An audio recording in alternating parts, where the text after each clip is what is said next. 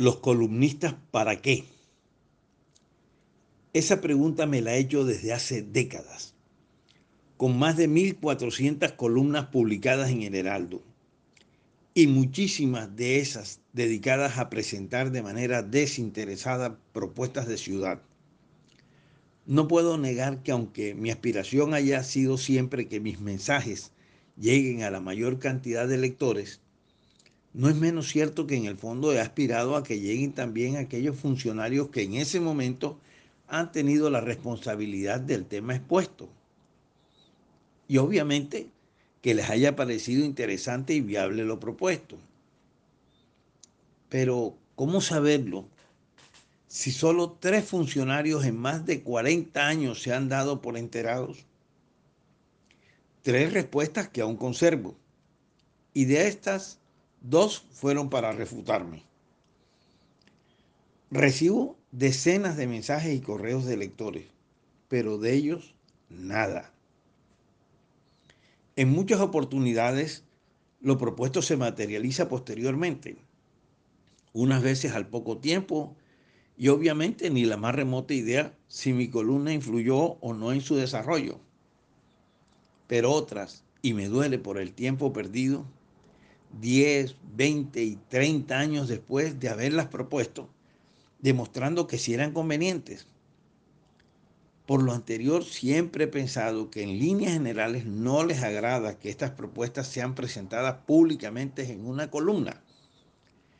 Y esto quizás porque preferirían que lo que ellos hicieran fuera o pareciera de su autoría.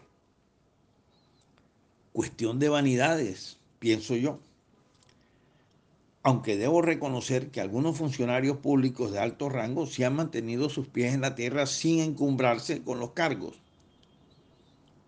Pero la proporción no es la deseada ni medianamente. Y no hablo por mí, sino porque es lo que aprecio analizando a verdaderos columnistas de opinión, conocedores de su oficio periodístico, pero más aún de los temas que manejan no mencionaré nombres, pero analizo que expertos en educación, deporte, salud, economía, política, historia, en el agro y sus diferentes frentes, en actividades empresariales y en otros temas más, que exponen de manera brillante y clara con sus conceptos y propuestas casi de forma incontrovertible, deben sufrir el mismo desgaste supongo yo que solo les queda la satisfacción de haber procurado aprovechar sus espacios, tanto impresos como de manera virtual, para demostrar que sí hay posibilidades de mejorar. Eventualmente, sabiendo que sus propuestas y observaciones solo quedarán en las mentes de miles de lectores cuya mayoría las aprueba. Obvio que no todos lo harán, pero serán olímpicamente ignorados por aquellos a quienes sus columnas iban dirigidas de manera directa.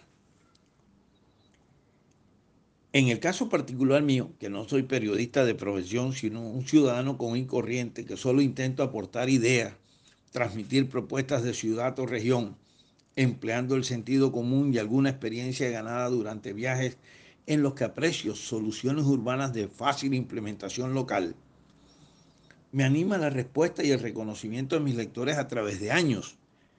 Pero mentiría si no manifestara que preferiría percibir también algo de interés por parte de esos funcionarios y ojalá puestas en práctica por aquellos a quienes de manera directa estas son dirigidas, aunque no haya incluido nombre propio en el artículo.